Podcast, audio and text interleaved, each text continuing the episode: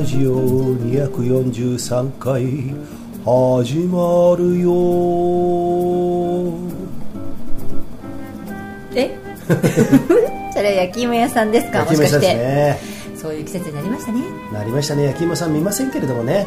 あ見ない。でもスーパーでさ最近さ焼き芋よく売ってるよ売ってる。うん。売ってるじゃん、うん。結構美味しいんだよね安くてね。美味しいんだけどこの前俺初めて食べたやつさ、マッキーと一緒に食べたのかな、ものすごいあのヌメヌメしてなかっあそうそうそうそう。あのね芋の種類だと思うあれ。たあそうなのね、うだからなんか潰れてるような感じの？んなんかねホクホクしてなかった感じだったね。水っぽかったんだよね。うんだから当たり外れがあるけれども。当たり外れの外れなんだね、うん多分そうだったね。えーそんなね焼き芋談義から始まりました、ファスライヤマラジオ243回皆さんいかがお過ごしでしょうそうでしょうか日はね、えっ、と12月の何日 ?20 21 21おー。22ですよ。あ 22? あ22そうかですよ。やだ皆さんもうあれですね。カウントダウン始まってますね、そうですね。カウントダウン始まるか。始まるよだって。あそっか。1月1日を迎える日までのカウントダウン。あそうですね。もう20日過ぎたらさ。ね俺は秒でカウントダウンしてるのかなと思ってさ。ちょっと早いんじゃないのかなと思ってさ。今ツッツッつってね。チッつってめんどくさかったよね。うん突っ込むのも。ねそんなこんなで皆さん年末の予定とかね年始の予定とかってい。ろいろ詰まってるんじゃないでしょうかね。ねえ、マッキーはどうですか？私？まあ大体パスライトもう明日は始発ですね。あそうだ、えーこのマッキーさんですね、東京でね会社をやってまして社長なんですけれどもね。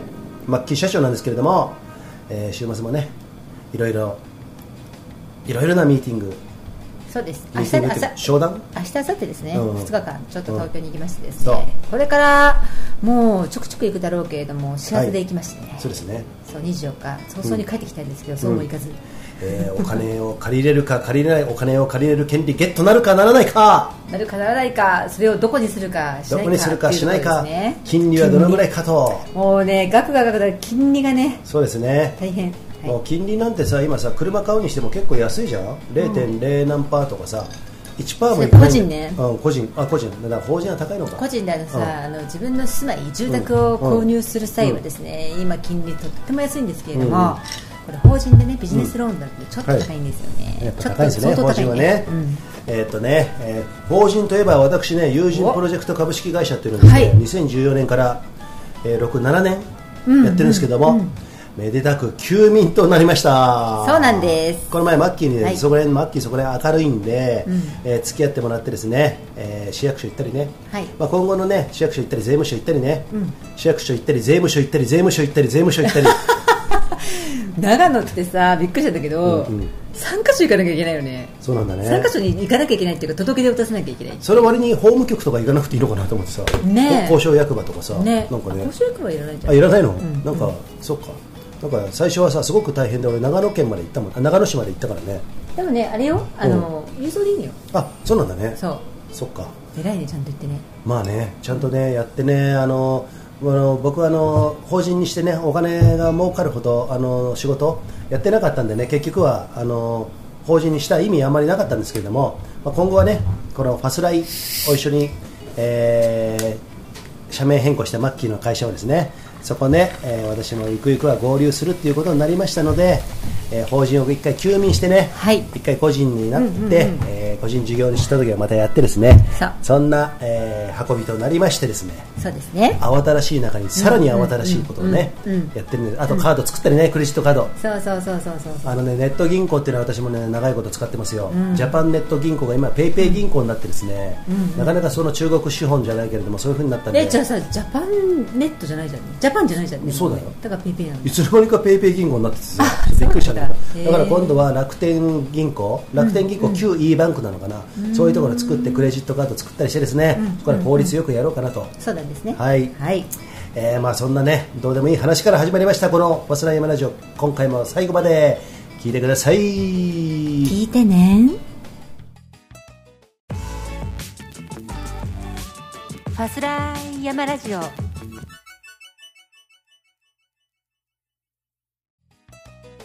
さてこの「わすらい山ラジオ」ですね、はい。い、くつかのご協賛いただいておりましてその一つが、長野県長浜市にあるスキーヤーオンリーのスキーリゾートブランシュ高山スキーリゾートさん。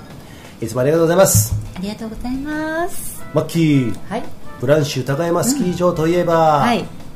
早速今日ね BC ショートですね。はい。はい。ミーティングしてまいりました。ミーティングしてまいまいまいりました。し 支配人の林さんとね、純ちゃんね。えー林純ちゃんとえーっと BC、えーファーストライの裏方でやってもらってる山ちゃん。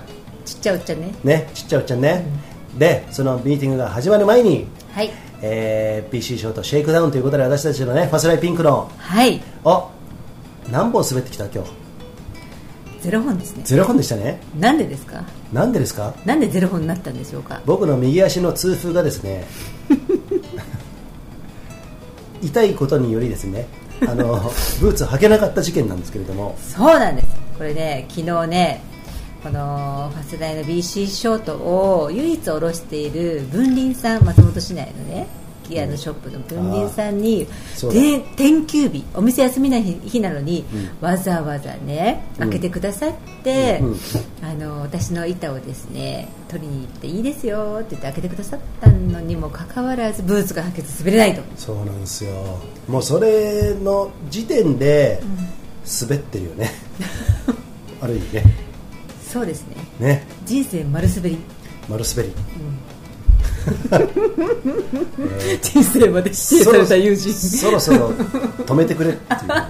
この滑りを止めてくれっていう。まあでもさ滑落停止してくれみたいな。それでもさ、うん。まだその親指の付け根のその、はい。痛い風さんうんうん。は小さくなりつつあるじゃないですか。そうですね。これがね左に移行しないためにもですね、えー節制してビールも今日は飲まずにですね。この人の痛風右行ったり左行ったり右行ったり左行ったりしてるんだよね。そうなんですよ。もここ何ヶ月か、うね。うで痛風がない時は寝違いな寝違いがようやく1年あの1週間経って治ってきましてですね。寝違いってすごいよ。前回ももう1週間寝違いだよ今日で。そうだようん。ね、間違いでやってほしいっていうぐらいの感覚のそのぐらい寝違いってねひどいのになるとすごく痛いんですよ。ね。それでその寝違いとうん。痛風でうんうん。運動をままならない友人さんなんですけど、唯一水泳ができると。えー、とできたんで、うん。実は日曜日ぐらいから4日間連続でね水泳山水泳山っていうことでこのパスライチームとしてですね、やってきましてですね、はい。えーストレスもだいぶ軽減されてですね、はい。ちょっと私の、えー69キロまで太った体重がですね 今や65キロ台になりましてですねようやくねびっくりしたんだよね。たま、うん。久しぶりにさ体重計乗ってさ いや俺言っても67だよ。とか言ったら 69でもう顔がうん。停止思考停止みたいな感じだったよね。もう見て見ぬふりしようかと思いましたけれども。まあそれがさ別に筋肉ついてガンガンあの、体重上げて上げるんだったら別にいいんだけど、ん。違うもんねそう飲み食い飲み食いして。そう。飲み食い飲み食いしてね。最近はですねストレス溜まるとですね俺ね酒飲んだ後あの毎週ね何曜日とは言わないけれどもあのね甲府のねホテルねもう13年ぐらい泊まってるんですよ。毎週ね。毎週1日だけね、うん。そう、ん。でその時ってあの仕事をした後にねアーリーチェックインして2時とか3時ぐらいにはもうチェックインしてねそこからビール飲みながらいろいろ一食一日一食ですよ、楽しんでるんですけれどもなんかね最近はねストレスが溜まってたのかどうなのか俺ストレス溜まってくるとねまあいろんなことを抱えてますからえっとね暴飲暴食に走るんですよ。ま大体皆さんそそういう人多いまあいるでしょ？ね？そういう人いるんですけれども僕はね特にねひとしきり飲んで食べた後つってもそんなに量は多くないですよ。カロリー的には多くないんですけども23時間経った後夜ってちょっと小腹空いたりするでしょ？皆さんね。その時に私はねこういうストレス溜まった時っていうのはねあの日清焼きそば UFO を食べたくなるんですね。日清焼きそば UFO のあのタレがねペヤングより俺好きなんでね。すみませんあのえー、とそういうインスタントうん。ラーメン的なものうんを好きな愛好家の方とか、その食品会社の方を全員敵に回してでも私は痛い、うんはい。食うな。もうねそれ分かってんの。もう分かってたから食わないじゃん絶対にさ。体に100%悪いから食うな。そうなんですよ、ね。それをい。4回ぐらい食べたかな、でしかもねちょっとあある日の一日教えてあげて、うん。ケンタッキーから始まり、あ、はい。だからそれあの甲府でね。はい、ケンタッキーでまずチキンを2つ頼むでしょ。今レッドホットスパイあのレッドホットチキンがあるのね。辛いやつ。この人ねチキンマイラーっていう人であのねケンタッキーうん。のチキンマイルを貯めれるんそうですよ。アプリで貯めれるんですよ。ねうん。でプラチナって最高ランクにいるらしいんですけどそそれほどチキン野郎なんですよ。だからうちの娘にチキン野郎 チキンとか言われてるの。やろうでねそのぐらい私がケンタッキー大好きなんですけれども、はい。まあ、あの月に2回は食べるから最低でもね、うん、食べて、であのチキン2個でしょ？あとはポテトの S サイズかなんか来てですねそれ全部クーポンで買うんですよ、マイラーだからね、うん。安く買えるんですけれども、それであのなんだっけツイスターって言ったらあのちょっとロール状ブリトーみたいなやつね。ああでチキンを挟んでるやつ。だからチキン3つ食ってるんだね結局ね。だそういうのだからブリトーみたいに挟んでるんですよチキンを。だから3つ食ってるぐらいにはなるんですけれども、それを食べるでしょ、あとサラダ買うでしょコンビニでね、野菜スティックが好きなんだけど、セブンイレブンの、あれとあとまあビールを最低でも4本飲むんだけどここの前は痛風発作が、ね、結構すごかったんで、えー 500ml のビール1缶とあとねえースパークリングワイン。うんうんうんを2缶とちっちゃなワインを1缶だからまあまあ飲むんだけどまあまあ飲んでるよね 飲みながらあのラジオの編集したりしてね、それあので至福の時間なんだもうよねもうそれもだってもうそもう最高ですよ、ね。うん。うん。であのビジネスホテルで俺、ね、結構ねえっとダブルユースのところに泊まらせてもらってるのね、うんうんもうすごくで2階に登ったらその目の前の部屋があるんですけど、うん。そこに泊まらせてもらってるの、うん。多分俺が足引きずってるのを見てですね、うん。あ田中友人さんはですね一番いいところ 一番近いところに泊まってもらおうということでねあのちょっとちょっと待ってちょっと待って。うん。それさう何？それは7年間えちょっと待って13年間ずっとそこの同じホテルこの人泊まってるんですけどそうそうそう。まああの13年間足引きずってるわけじゃないでしょ。そんなにあの、えっと、そんなには引きずってないんだけれども、13年間のうちに、ね、最初にあこのビジネスホテル談義ちょっといいですか？どうぞ。えっとね最初ね温泉付きのホテルずっと泊まってたりとか、もっと違うホテル泊まったり、まあ、56軒をあのなんつうのローテーションしたのね、うん。うんその中で今のところに、えー決めた決めてから、えー決め手はですね、うん。やっぱりね甲府の駅前じゃないからあの、インターチェンジの近くだから、うんうん。結構ね部屋がねその分ちょっと床面積が広いのかな。あなるほどね。だいたい同じぐらいのあのやっぱり値段で、甲府でそうしてるけどさ駅前のさうんうん。ビジネスホテルってうんまあまあすごい混んでるのね。取れ取れないしまあ、なんつうの？そのでも土地が駅前だから高いのかな、うん。わかんないけど、うん。本当ね狭い部屋が多い。狭い部屋。だから東京はもうもちろん狭いじゃん。ビジネスホテルの安いホテルになるとさ、うん。6000円7000円ぐらいになるとね。そうそうそう。5 5000円から7000円ぐらいだと狭いんですけれども、ここのいいところはまあまあ広くて、うん。そしてダブルベッドでしょもちろんね、うんうんうん。でゆっくり。でデスクもちゃんとあってソファーの椅子もあソファーの椅子っていうかそのデスクにちゃんと快適に、あの向き合える椅子があって、もちろん w i f i なんかも昔からですよ、うん何より一番いいのはですね、朝食。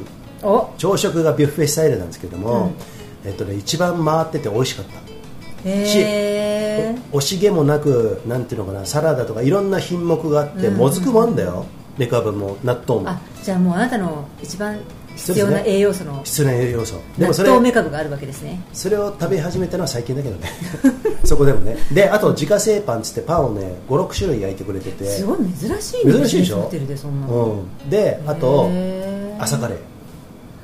朝カレーなんですよ。朝カレー美味しいの？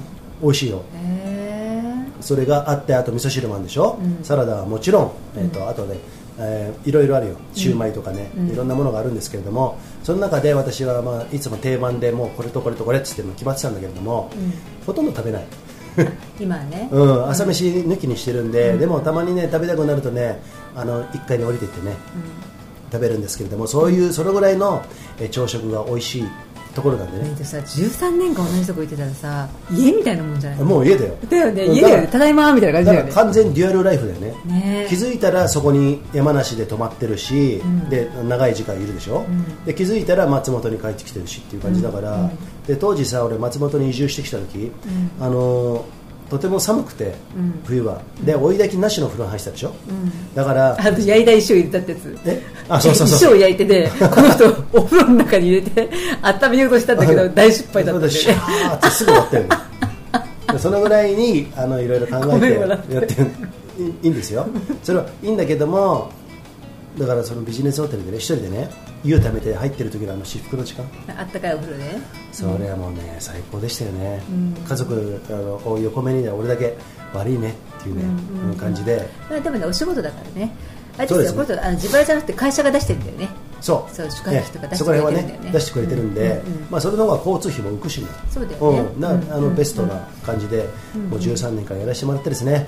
それにそろそろ変化があるかも。ないかもあるかもね、そんな感じでですね、はい。やってるんですけども皆さんはビジネスホテル泊まりますか、まあビジネスホテルに限らず今年はねまあいろいろファスライでもね、シティホテルもいろいろ泊まってきました。そうだね。ね。数えたらさ思い返したら結構なものすごい数ですよ。結構だったね。ものすごい数。あとバントリップもいっぱいしてるでしょ？バントリップしたしね。ね。うん。だから俺家には多分3分のと私ログハウスにあるんですけれどもねそこにはですね今年ね5分の1ぐらいしか帰ってないんじゃないのかなっていうそんなにも帰ってないかもしれないね。そうだようんうん。ね、そのぐらいあのもう鉄砲玉ですね今ね、うん。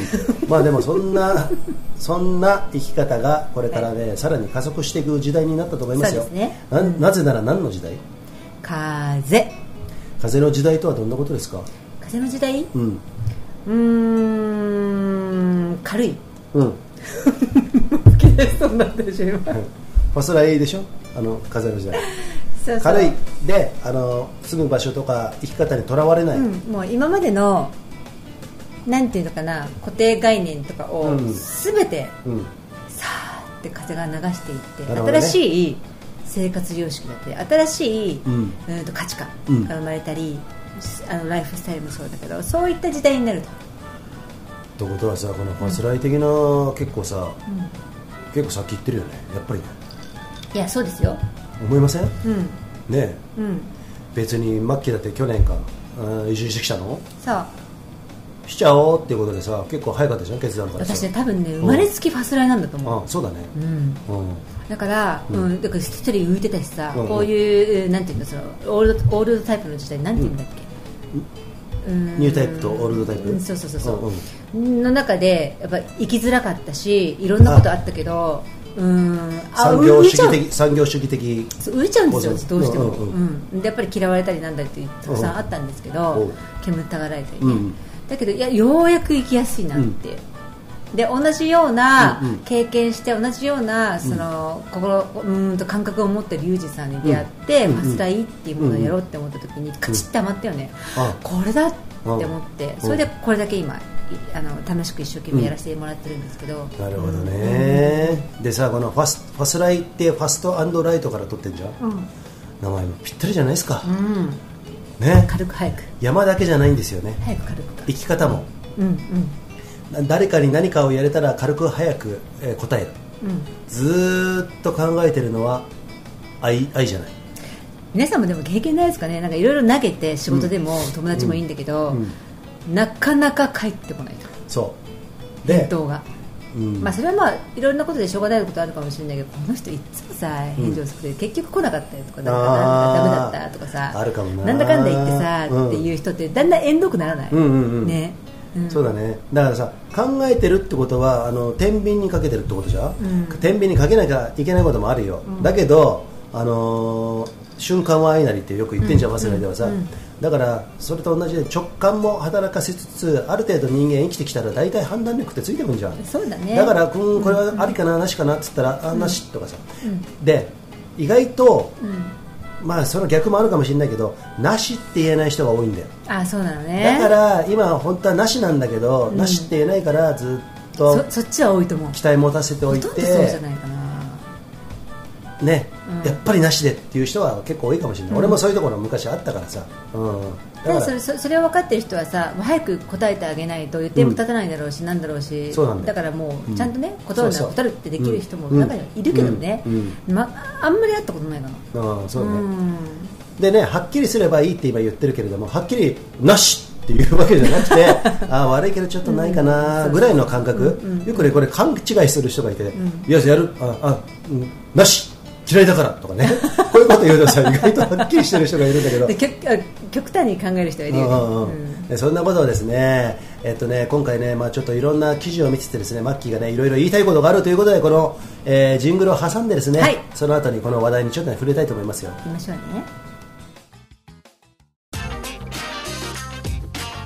文林です。実は私もプリケツですさて先ほどね言いましたけれども、あはい。その前にね。はい。はい。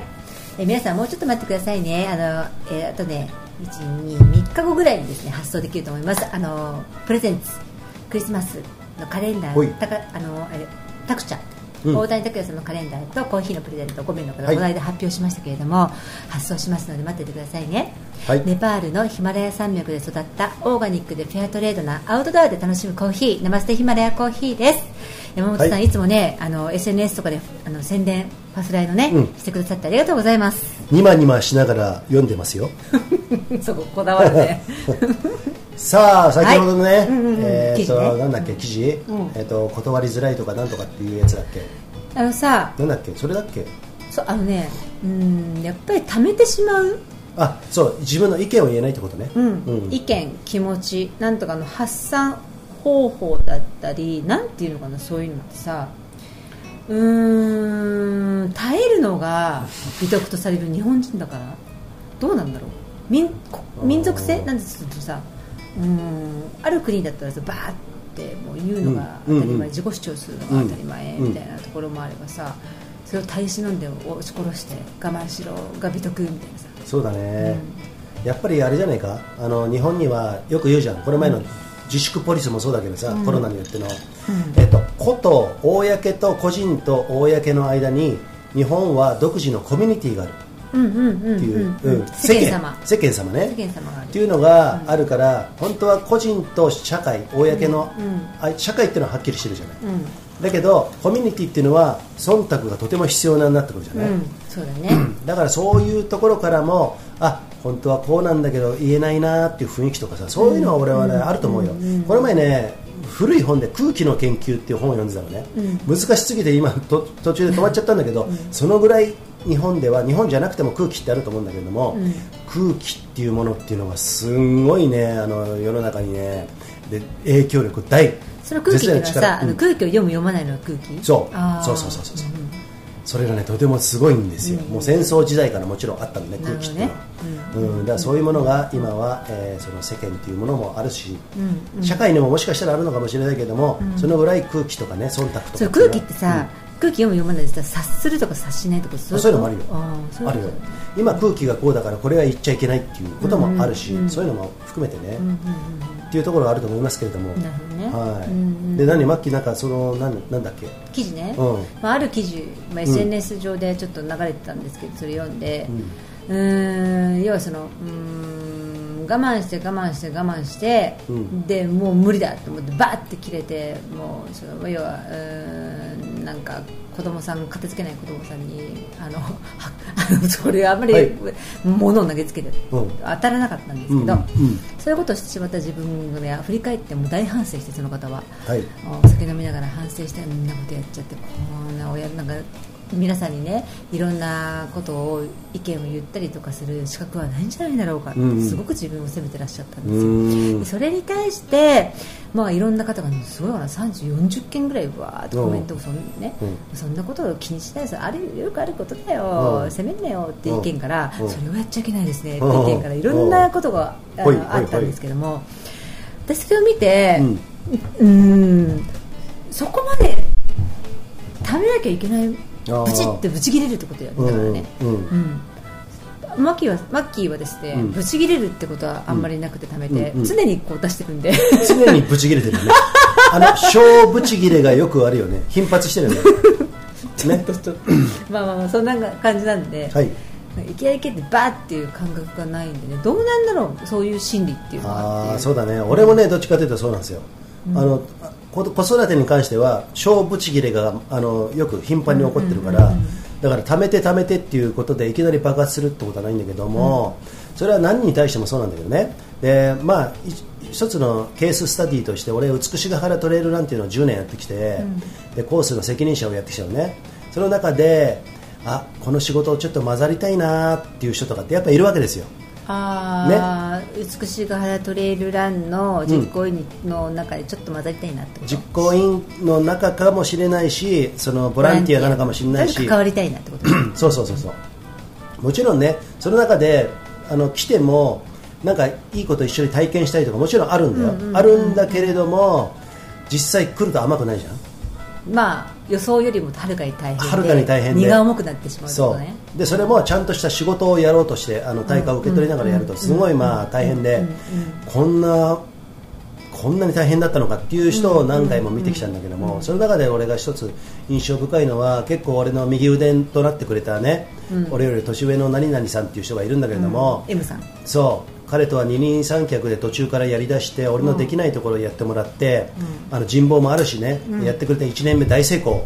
お。で2年目は、1年目ってもう薄くし始まって56年経った時かな、で2年目から天候の悪化とかで結構ねその人の判断でいろんなちょっと人災的なものが生じようとしてたの。あなるほど。危ない時、うんうんうん。あの風が強まってその時にボランティアスタッフをその時間にあげんじゃないみたいなことを咎められて結構ね、危機一髪だったことがあって、それ以来彼はちょっとねとあのーフェードアウトししかしあのしそうになってたのね、うん。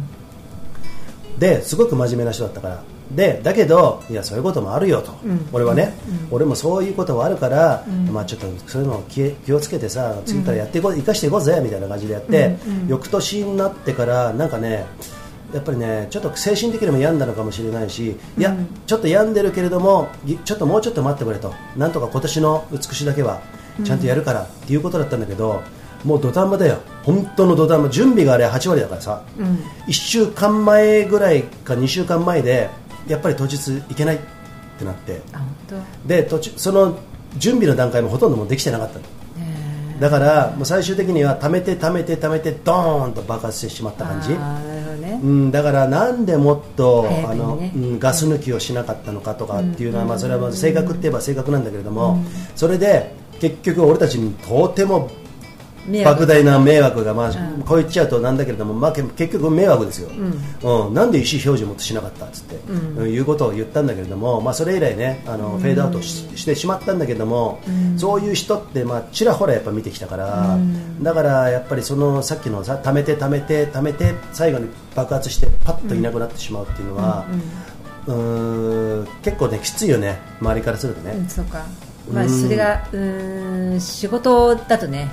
そうだね。うん仕事だとまあ責任が生じるわけだしさ、しわ寄せは必ず来るわけじゃん、うん。まあ、それがどこまでそのリカバリーできるうん。範囲なのかっていうのにもよるんだろうけれども、まあちょっとやっぱりねそこまで貯めて、まあうん。いきなり消えてしまうっていうのはなしかな。なしだよね。厳しいかもしれないけど、うん。だこっちもそれを分かって、その伏線を張りながら仕事をやるっていうのも大事かもしれない。そんな余裕ないもんだよだってね人マンパワー的にもないんだけれども、だからそういう人たちを、まあ、いっぱいいると思うんですよ、俺ももしかしたら昔はそうだったかもしれない、ちょっとあんまり覚えてないけど俺の場合は一方で心が病みながらも文句をあの主催者に対して意見意見を必ず言ってきたから、ギャラをもっと上げなさいと、うん。俺これだけの仕事をしてるから。ギャラをギャラなんかもう俺が一番高かったから正直言うとね、うん。その中でこのぐらいのことをやらないと俺は去りますとかね、そういうこと言ったしあの人の仕事の評価もせずにお前の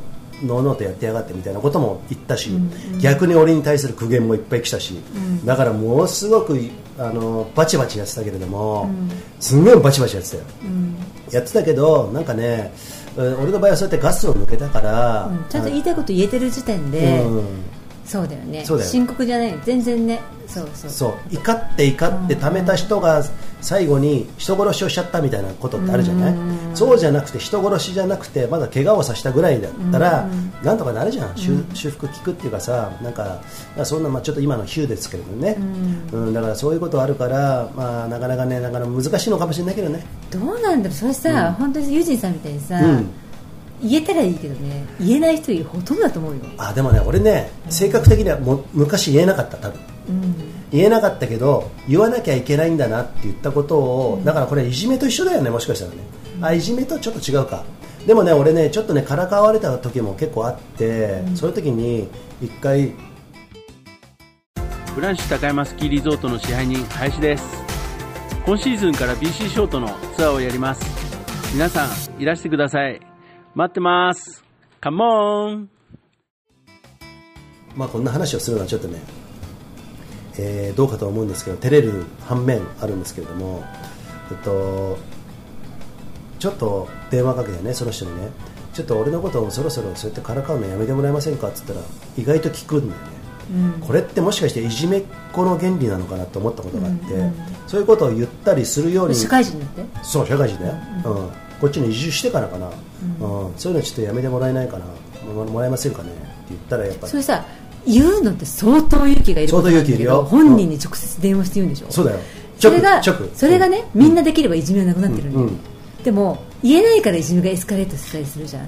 それのその差って何だと思うの？言える言えないってあるじゃん。えーとね、やっぱりね、うん、最終的にはそこからにあの突破したいんだったら一歩出すしかないかな、そうそこなんだよ。ん。その一歩出すって私もその記事を見てさ、うん。一歩出してうん。そのなんだろう自分の子供でありなんであれね、なんかうーんとガスガス抜き、うん、ちょっとずつできてたら、などうしてそこまで我慢してしまったのか。そうだな。分からないよ。うん。一概に言えないけどさ深刻なことになってしまうんと自分の自分で責めてさ、うん。そんなお酒たくさん飲んでって悪い状況にな,、なるっちゃうぐらいだったら、うんうん。もう自分を責めるぐらいだったらもうちょっとねそうだな。なんかううんんあったのかなとは思うけどそんな偉そうなこと言えないけどねマキだって。うん。結構みーちゃん私の娘の5歳なんですけどね、もうすぐね彼女が1歳か2歳ぐらいの時にね、うんもう私の目いっぱいだったからって当たってさ、もう本当に首根っこ捕まえて玄関放り投げたりとかやってたもんね、ううんるさいとか言って、うん。だから言えないけど、ん。でも小出しにそうやってやってたよね。あそうね、うん。だからまあさそして子供もちょっとまあ体勢がついてくるじゃん、強くなってくるじゃんちょっとずつさ、うん、だからそのギリギリのところどっから虐待とかさどっから虐待じゃないことかなんて分かんないよね。しつけてもさ。私多分だから普通普通の人が見たら虐待だと思う、うん。でも、うん。それをなんていうのかな。うーん行くとこまでいかない。なんていうの？ごめんその後のリカバリーはすごいした。ああなるほどね。私これ今当たったなと、うん。自分の感情に任せて当たったな、うん。叱ったんじゃなくて、うん。叱りしつけじゃなくて当たったと、うん。そう思った時はもう本当にごめん。ママが悪かった。100%悪かった、うん。こうこうこうだからね。目は悪くなかった。よごめんねっていうのをちゃんと絶対言ってた、あーなるほどね。言葉が分かんない子、1歳とかさ、うんそれ未満でも言ってたよねちゃんと。うん謝ったりとか、わかる、俺もねあの子供がさ2名育ててますけどね、2名ね、えー、と今21と19かそろそろ19か。で特に上の子女の子が下のあのちっちゃい時ギャーギャーギャーギャー泣いてて2歳ぐらいまでかなはよく泣いてたんだけども、やっぱりね虐待まがいなこと静かにしろっつってさちょっと口を押さえたりとかね、あの抱っこしてても思いっきり思いっきりゆすったりとかね、そういうこと結構あったよあこれって虐待かなそれとも違うのかなと思ったけど、あ親ってみんなこうやってじゃ全員が全員じゃないよ、子煩悩の人もいるよ、だけどこうやって虐待っていうのはこの延長上にあるのかなと思ったもん、だから多分日本ではとても多いと思うよ、うんうんあの少なくとも日本ではね、海外もあるあると思うけど。だから虐待して殺すとか言ったらあれ多分氷山の一角だと思うよ、ギリギリのことを多分ね結構やってるんじゃないのかなって思うよね、子供が今消えたとかいいっぱいあるでしょ、そう。うん、ロスチャイルド、あのーえ年間いくらだっけ？年間1000人近くいるんだ,、うん。なんだけ？どなんか相当数ね。記事を見て、うんこんなにいるのと思って、うん。日本だけでね、うん。だからそのぐらい未熟な人たちが子供子育てをしてるっていうところまだ未熟っていうか精神的にね、っていう人たちが子供をあのギャーギャー泣く子供をね赤ん坊の時にね、それを忍耐強くあの育てられるとは思えない、自分が経経験上ね、うん。俺でもそれ虐待まがいみたいなことをやってきたところはあるから、まあ、それでも虐待じゃないんだろうけどね、わかんないけどね。どそれはねどうして分かんないって出てた、うん。でもはっきりしてるじゃない、うん。今のあなたの娘さん息子さんが、うんうん。あなたを避けたりさあーなたの、うん。えー、と顔色を伺っていい子を演じてたりとかさしてないじゃん、そっか。うん、だからそれはよかった。分かってる。愛情は伝わってるんだよ。そうかそうか、うん、十分。それは良かったですけどね。そう。だそういうこと、はい。うん、だから、えっとなんだろう怒っても何してもガーってやってもいいの、うん。でああ悪かったなって反省してでその次に生かせればそれでいいわけで。ただあんまりそれが極端になっちゃうと、うん。取り返しのつかないことになるかもしれないじゃん。なるほどね。その爆発した切れ切れ切れ具合によってはさ、そうなん本当になんかこう、ね、武器みたいなの投げてさ、当たりどころが悪くて死んじゃったとかさああなるほどな。大怪我しちゃったとかになるとさ、俺それこそ自分のことを相当責めて大変なことになるから、うんだから1にも2にも、まあ、まとめるわけじゃないですけれどもはい。とにもかくにもはい。ガス抜きですかね。そうですね。うまく耐えるね方もね、うん。耐えるっていうかその今でいうさっきのお父さんもね、えー白菜を白菜でしたっけ？違うか。そそれは言ってないかな。まあね。はい、えーもうあのガス抜きをしていきましょう。そのためにはちょっとずつ自分の意思表明みたいなものをちょっとずつ出していってそしたら自分も楽になるし双方向で相手にもね、あの楽になると思いますんでね。さあさあさあそういうことをやってですねあのもうちょっとねあんまり我慢するってよくないから、うん、あとはそういう時に誰かね、うん。あのー愚痴、うん。私ねあんまりねその愚痴をあんまりこぼしてあのーごめんねってかあんまり悪いっていうさ、思わないのよね、うんうん。なんていうのかな、ああいいんじゃない？そういうことをもう言うだけ言う。あアドバイスが別にさあないこういう時、うん。アドバイスが別に欲しいわけじゃない。ただ聞いてってこと。ちょっとねそれねいいって言っていい？ちょっとごめんね、取っちゃったみたいで、うん。よくさうんとね斉藤ひとりさんとかね小林正観さんとかね、えっと、ありがとうありがとうとかさ、あはいはい。感謝します感謝しますっていう言葉が流行って、俺ね、うんうんうん30代前半の頃そういうのを読んでて、あなかなかいいあのや何アファメーションじゃないけど、あれだなと思ってプラス思考とかね、ポジティブシンキングとかあるんだけれども、そういうことをやってた時は俺は昔あって30代前半か、やってた時やったんだけどなんかそれやってるうちにね、ポジティブシンキングとかいい言葉だけ吐こうっていうことがねとてもねなんかね気持ち悪くなってきて。私無理それ。うん、俺ねバランスが取れなくなったの、でだからちょっと何？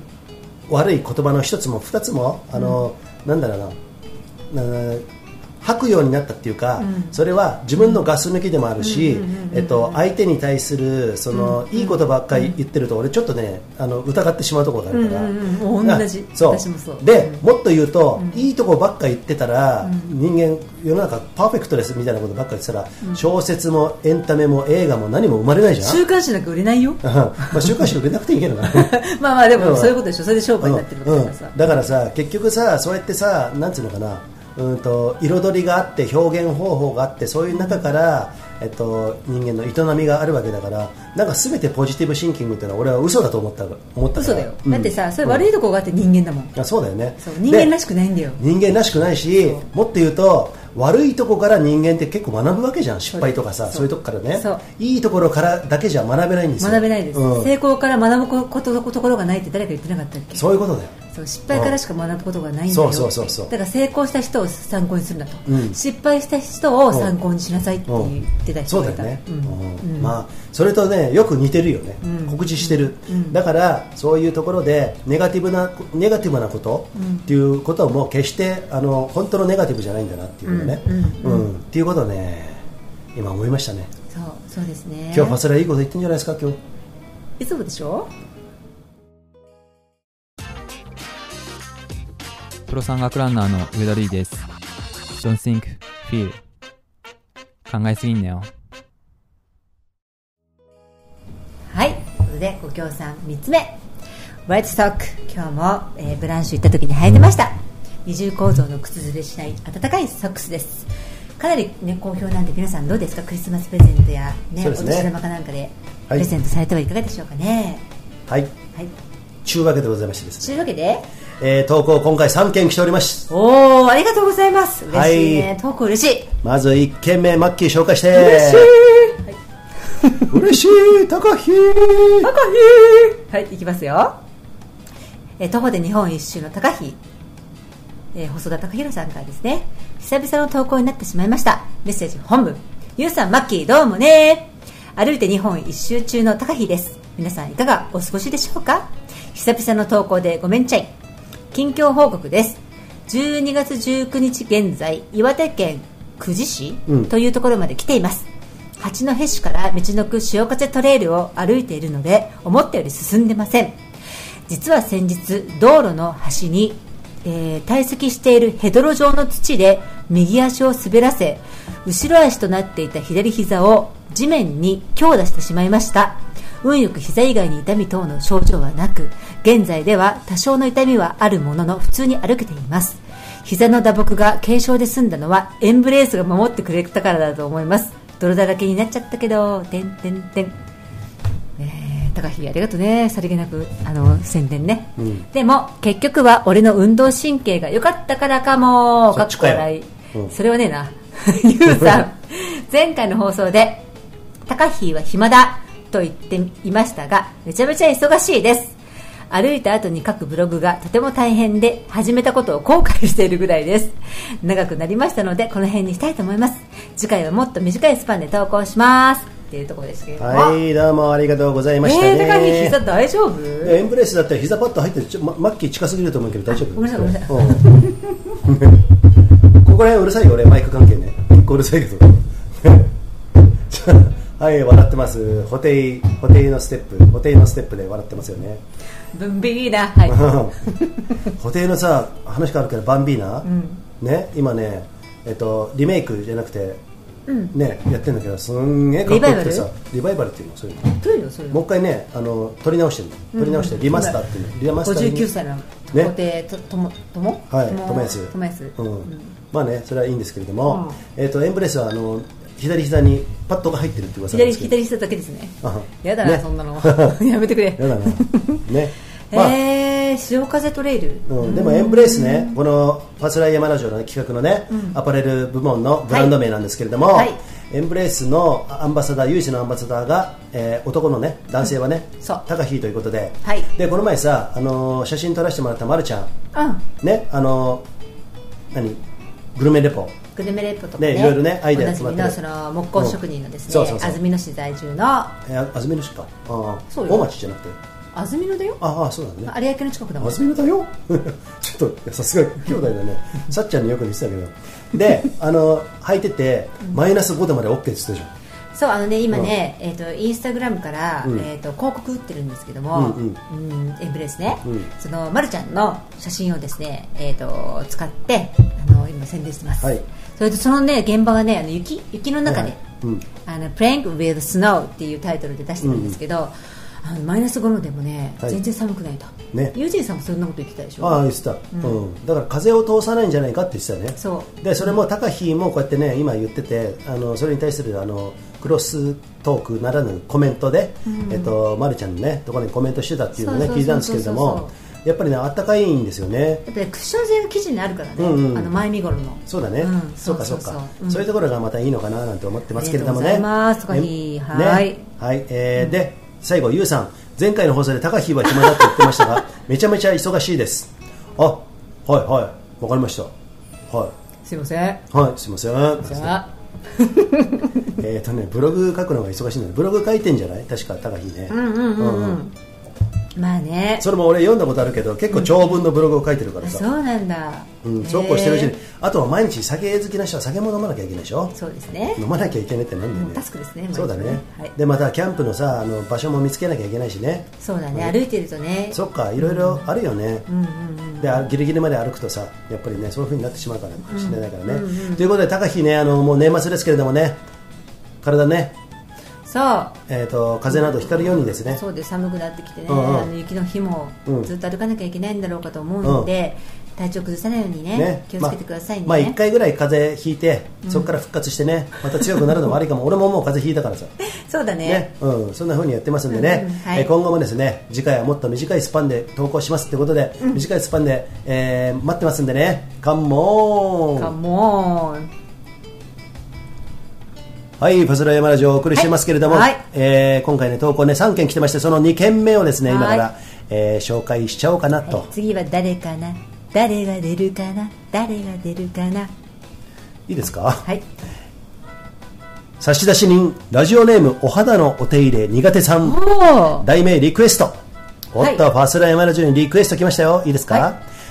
私読みますね、はい。じめまして。ラジオネームお肌のお手入れ苦手さんと申します友人さんの投稿ごときにひよってんじゃねえよというお言葉に背中を押され初めて投稿します。これさ初めさこれさ読んだ時びっくりしたよね。ユージンさんの投稿ごときに「よー」っていう文句かと思って。え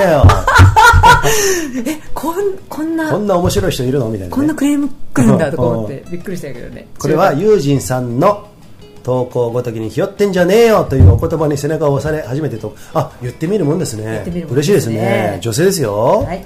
私も今年の夏の終わりに東京から松本に引っ越してきました。サラリーマンかっこウーマンですが生活に疲れてしまい一度人生の夏夏休みを取るかと思い子供と2人で松本に引っ越してきたのでマッキーさんの鶴屋がすごいいや洋服を買うところがないとかめちゃくちゃ共感しました。嬉しい。え結構前の放送だよこれ。そ嬉しいね。あそうだね。結構古い。あ子供と2人でっていうことは、うん。えっとお母さんとお子さんでね。マッキーと一緒ね。あそうだね。シングルマザーね。シングルマザーなんですかね、で学生時代からアウトドアスポーツが好きでこちらに引っ越してきてからは子供が学校に行ってる間にロードバイクマウンテンバイクに乗ったり美しが原や近くの低山をなんちゃってトレランしたりかっこ本当は走りたいのですが体力がなく下りだけ走ってます毎日楽しく過ごしています。マキとマッキーと同じことしてるねあそうなんですね。同じ子供がさスクール行ってる間同じことやってる。あ去年です。去年だね。ね。うん。うん。はい、えーで2度ほどユージンさんとマッキーさんとおぼしき美男美女カップル。まあ俺は美男って昔から言われてきてるよね。言われてねえよ。カップルがよ本当に思ってるでしょ。違う違う思ってない思ってない。ロードバイクに乗られている時にすれ違ったことがあります、はあ。一度は美しが原の最後のつづら折りのところでこれさ俺覚えてるんだよこれさそうユージンさん覚えてるんだよね、うんうん。一人ねあの女子のロードバイクの人が下ってきてすれ違ったねなんつってさ。そう私は全然ねマッキーはあのほら、うん。いつものごとく視野が狭いんで、うん。全然周りの人の顔見てないんですけど。ああそうなんですね。ー俺はねあの速度もスピードも遅かったんでねあの時ね。もう多分俺分かってるのかなと思ったけどね。あの時さ下りの時にさバイクロあのモーターサイクルのやつらに、やつ一人にね変なやつがいてさああそうそうそう煽られてさ俺もねこれ止まってね、まあちょっとねそういうねトラブルがあったんですけどまあいいや、えっ、とえーすれ違ったことですあります。美しが。でもう一度は東雲街道というのでしょうか中山のあたりで。そこね私たち走ってないですよね。いや中山のあたりでいやあっちさあしてないか。多分走ってないと思う。もしかしたら似てる人かもしれませんねでもさウェアがって書いてあるよちゃんと。ほらマッキーさんの小さな。それはさこ1回目の美しかもしれないじゃん。ああそうかそうか、うん。まあ多分ねあっちの方ね走ってないんですよ。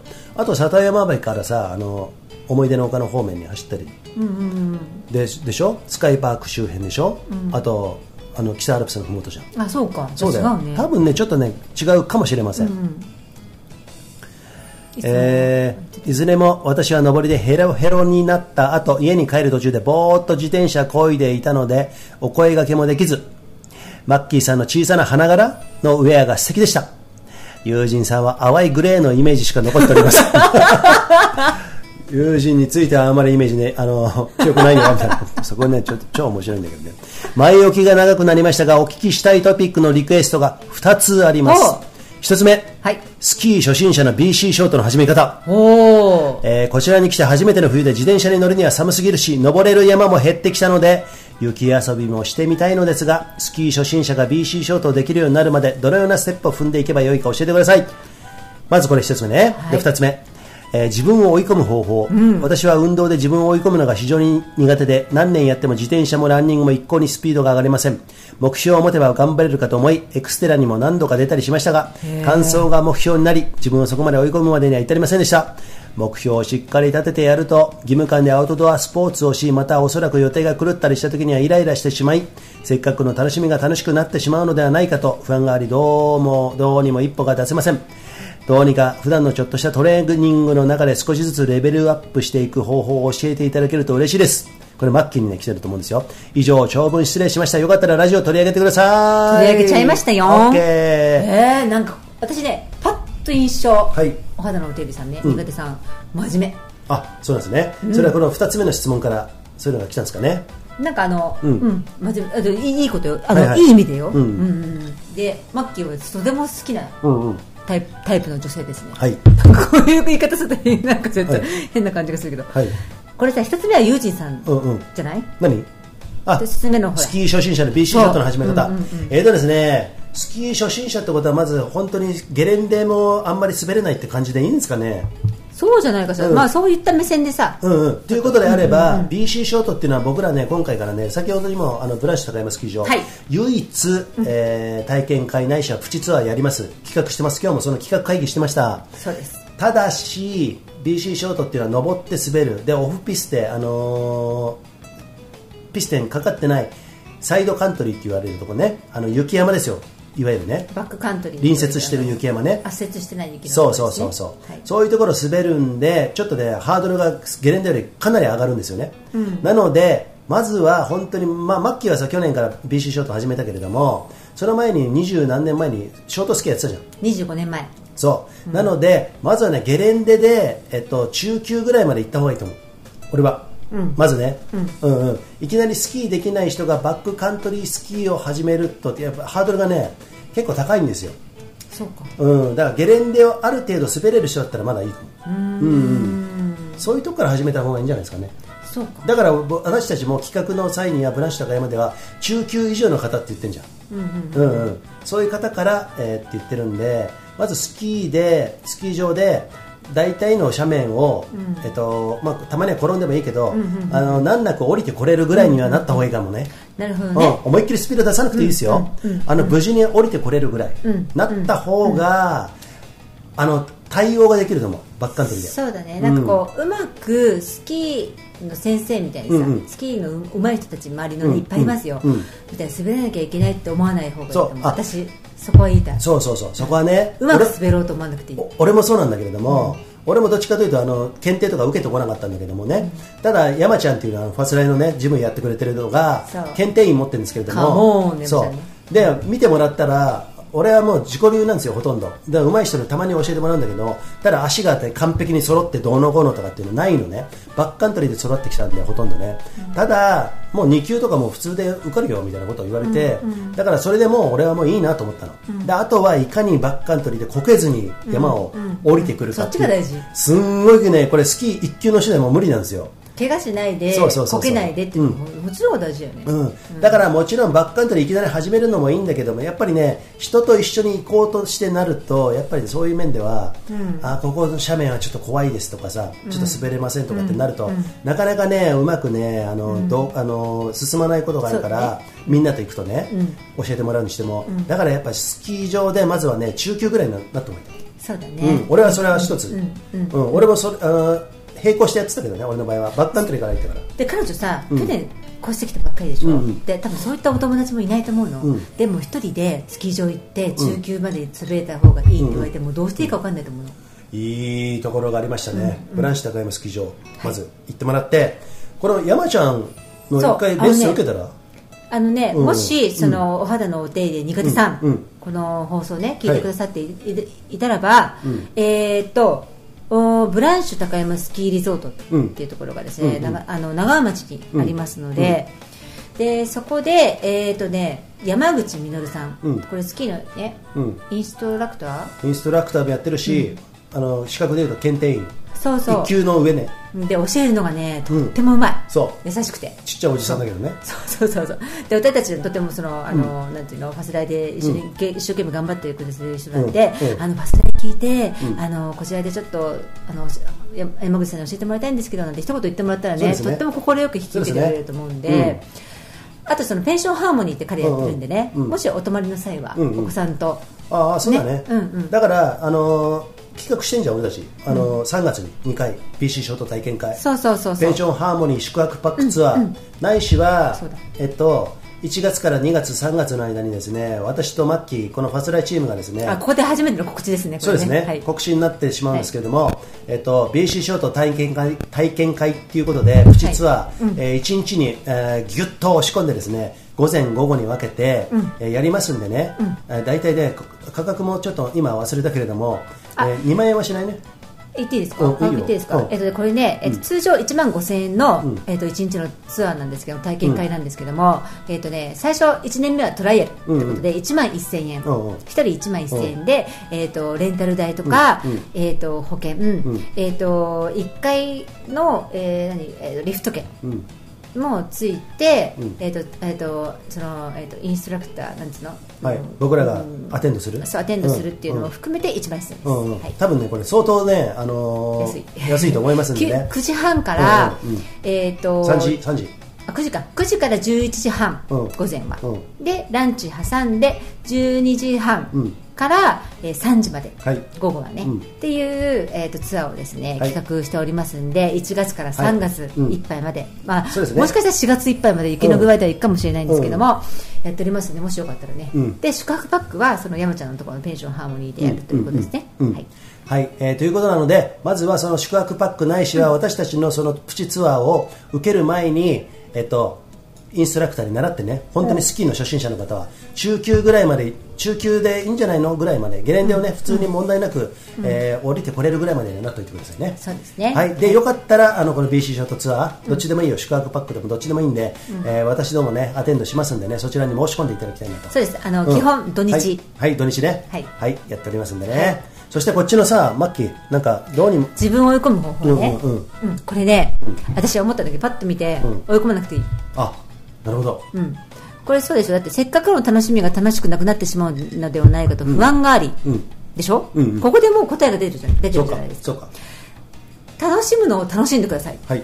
それが一番の、うん。えーと好きでいられてずっとできる方法なんで、うんうん。運動をね。なるほどね。私は追い込みすぎて嫌いになって嫌になってやめた時があるんで、うんうんうんうん。そんな風になってしまうよりは、うん。ただちょっとずつでもいいからレベルアップしたいってんだったらば、自分が楽しめる範囲というのを、うん。スケジューリングねお。決めて、うん。その余ったもう余裕がなくなるのはダメですよ、余裕の余裕がある中での余った時間でレベルアップするのはですね、これはね効率よくできるのは、一緒に誰かパートナーとかね、うん。友達っていうのがいると一番、うん、そうですね。レベルアップ短時間でできるんですよ、はい。うん、ただあとはですねえっ、とあのねねえっ、と何ストラバとか、ううんーんとあるじゃない、えーご存知かな？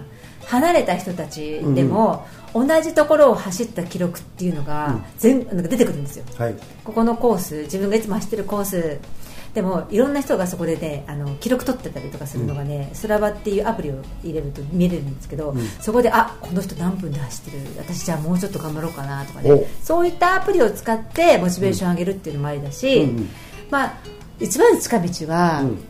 地元でそういうは一緒に走れたり、うん。共感できるね、うん人がいるとそうだね。一番早いけど、まあメインは一人でやってたとしても俺なんかもそうだったよ、前は一人でもいろいろやってたけれども、うん。そのうちあのパートナーができてもう切磋琢磨して北アルプスタイムトライアルやったりとかねレース出たりとか、レースも50近くは出てますから私でもね、ううんん。そのぐらいやってたんだけれども。でもねあの結局記録チャレンジしても面白いんだけれども、まあそれは一回さそこに到達するとさ今度はなんかいかに楽しむかっていう炎がなんか長くなってきてさ。そう、うんうん。うんだからまあ今そういうね楽しくて追い込んでる時かもしれないんで、まあそういうところはその末期のねいうことをね。でも私ねこれね、うん。目標を持てば頑張れるか頑張れるかともエクステラにも何度かで、エクステラ出るってえらいきついから、うんエクステラ。だ結構レベルが高いんじゃないですか？だからねもう全然もう問題ないって感じ、はい。うん、でそれ以上に記録伸ばしたいっていうもしかしたらそういう目標があるんであれば、うん。